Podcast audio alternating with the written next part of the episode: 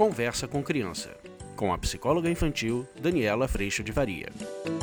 Eu vou começar com vocês uma série sobre a birra. O primeiro dessa série será sobre o que, que ela me diz. Eu sei que esse é um assunto que a gente já tocou aqui, mas sempre vale a pena para a gente não se esquecer, a gente entender esse momento desafiador de uma forma melhor. Vamos falar sobre isso?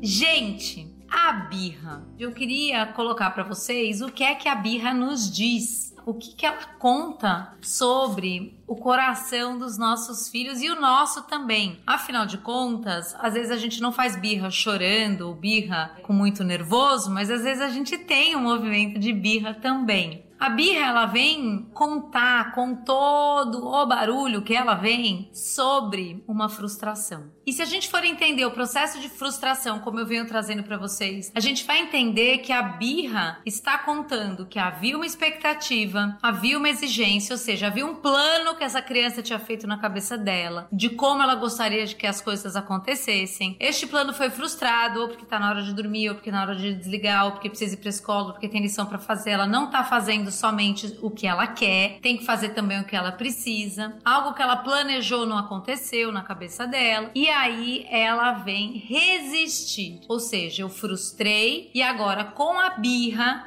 eu estou resistindo a isso que tá me chateando tanto, que eu queria que não fosse assim, que eu queria que fosse do meu jeito, que eu queria que fosse da minha forma, tudo que eu tinha planejado. E eu vou dizer para vocês que eu compreendo completamente as crianças.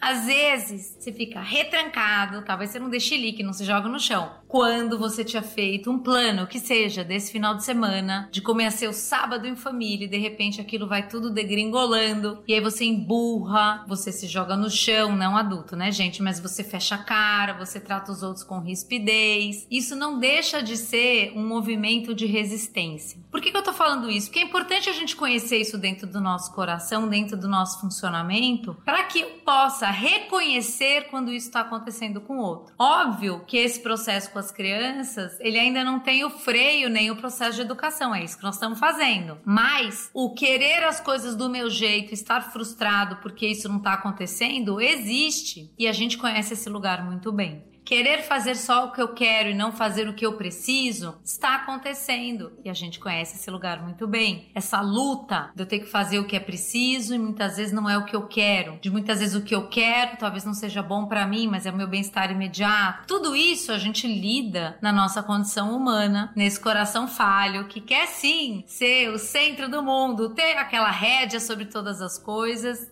e fazer com que coisas e pessoas e acontecimentos aconteçam da forma como a gente gostaria.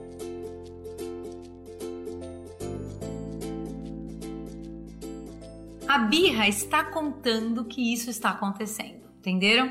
Ela está contando que essa criança está frustrada frente a um plano ou a um desejo que ela tinha. Então, que eu entendo isso, primeira coisa, talvez uma das mais importantes, não tome como pessoal. Existe, na verdade, uma oportunidade de um aprendizado que está acontecendo ali, que é exatamente eu aprender que nem tudo que eu quero vai acontecer. Nem tudo que eu planejo vai ser do meu jeito. Nem tudo no mundo é do jeito que eu quero. Exatamente essa oportunidade que a criança está tendo naquele momento de aprender para que ela, nas próximas situações onde isso também vai existir, porque nem tudo acontece da forma como a gente quer, a gente não tá nessa realidade, ela possa, na verdade, ir lidando com esta realidade de uma outra forma. Então, quando eu entendo que a birra conta dessa história, o que a gente pode fazer é acolher essa realidade acolher essa criança. Eu sei, eu sinto muito. Nem sempre tudo do jeito que você queria. Você queria fazer tal coisa, mas isso não será possível. Amanhã a gente vai ter uma outra oportunidade. Então, nesse momento, você consegue, compreendendo a criança e o que está acontecendo, você consegue encontrá-la nesse lugar de tanto desconforto, acolhê-la, muitas vezes colher nessa conversa quais são as necessidades, o que, que ela precisa, o que, que ela quer. Você pode localizar isso isso no tempo, quando isso será possível de novo, você tá entendendo que isso é muito importante para ela, e aí ela vai ter a oportunidade de, de sim ser considerada no tempo futuro e assim por diante. Nesse momento, depois do acolhimento, a gente pode partir, por exemplo, para um ou você, eu já entendi, então ou você se acalma e depois a gente vai tomar o sorvete que você tanto quer depois do almoço, ou você às vezes até pode dar a opção do continua chorando e se acalmando aí no tempo que você precisar, mas aí hoje não vai ter sorvete.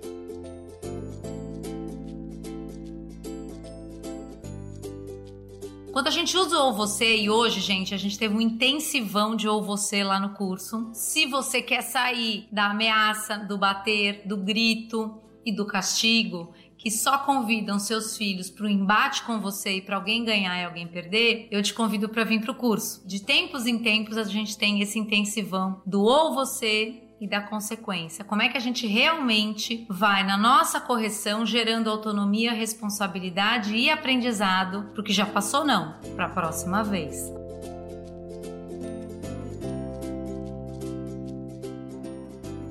O erro, ele faz parte de um movimento de aprendizado, ele não é um lugar que não devia existir, ele existe. O ponto é o que a gente faz com isso e o que, que a gente convida as crianças a fazerem com isso também. Então, nesse processo de birra, quando eu tenho conhecimento do que está acontecendo, isso me tranquiliza, porque muitas vezes este barulho é muito grande e eu posso achar que ao invés de haver uma frustração e uma experiência de eu ainda querer as coisas do meu jeito, existe sofrimento, por exemplo. E essa é uma grande armadilha para a gente cair no lugar de atender as crianças porque choraram. E a hora que a gente cai nesta armadilha, o que as crianças estão aprendendo é que se eu chorar bem forte, eu vou conseguir o que eu quero. Então, uma das tentativas e um dos nossos caminhos lá no curso é exatamente o que eu estou te propondo aqui: é a gente sair do atender as crianças ou do autoritarismo em cima das crianças. Que a gente construa um caminho onde ela vai realmente vivendo um aprendizado interno para que ela possa cada vez mais ser responsável, para também viver a sua liberdade e cada vez mais ter autonomia para lidar com os desafios da vida. Se a gente está permitindo demais, essa criança aprende, ela sempre está aprendendo, pensem nisso, mas ela aprende que ela pode tudo, que tudo realmente tem que estar tá acontecendo do jeito que ela quer. E essa conta, gente, começa a não fechar em algum momento, por quê? Porque essa criança começa a querer cada vez mais coisas e chega uma hora que você não consegue cumprir. E aí essa criança vive uma frustração muito grande ou uma raiva muito grande, exatamente porque ela vem sendo habituada, ela vem aprendendo que o querer dela precisa ser atendido. Por isso que a gente não pode se abandonar nessas relações ações. E em contrapartida, a gente vai ter no autoritarismo essa criança sendo silenciada, muitas vezes não considerada nesse processo de aprendizado, no colo e no acolhimento da frustração, mas também essa criança jamais sendo considerada nas suas necessidades. E aí você vai fazer tudo funcionar na força, mas esse efeito rebote ele também existe, porque o dia que você não tá lá para fazer tudo funcionar, essa criança tá muitas vezes sem norte. A hora que esse adulto que me vigia ou que me controla pela força sai de cena, eu não tenho referencial nenhum. É a hora que, já que não tem ninguém olhando, então eu vou fazer tudo de errado, porque eu não aprendi que isso é ruim para mim, ou que é bom para mim, ou que toda atitude tem uma consequência. Então, olhar a birra deste ponto de vista te dá um entendimento de que ali está sendo aprendido alguma coisa e te dá a coragem da gente ser realmente acompanhantes desse aprendizado.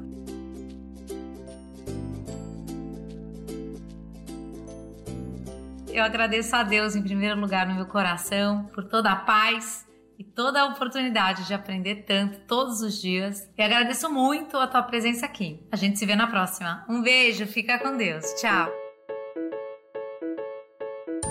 Você acabou de ouvir Conversa com Criança, com a psicóloga infantil Daniela Freixo de Faria. Mande seu e-mail para conversa@danielafaria.com.br.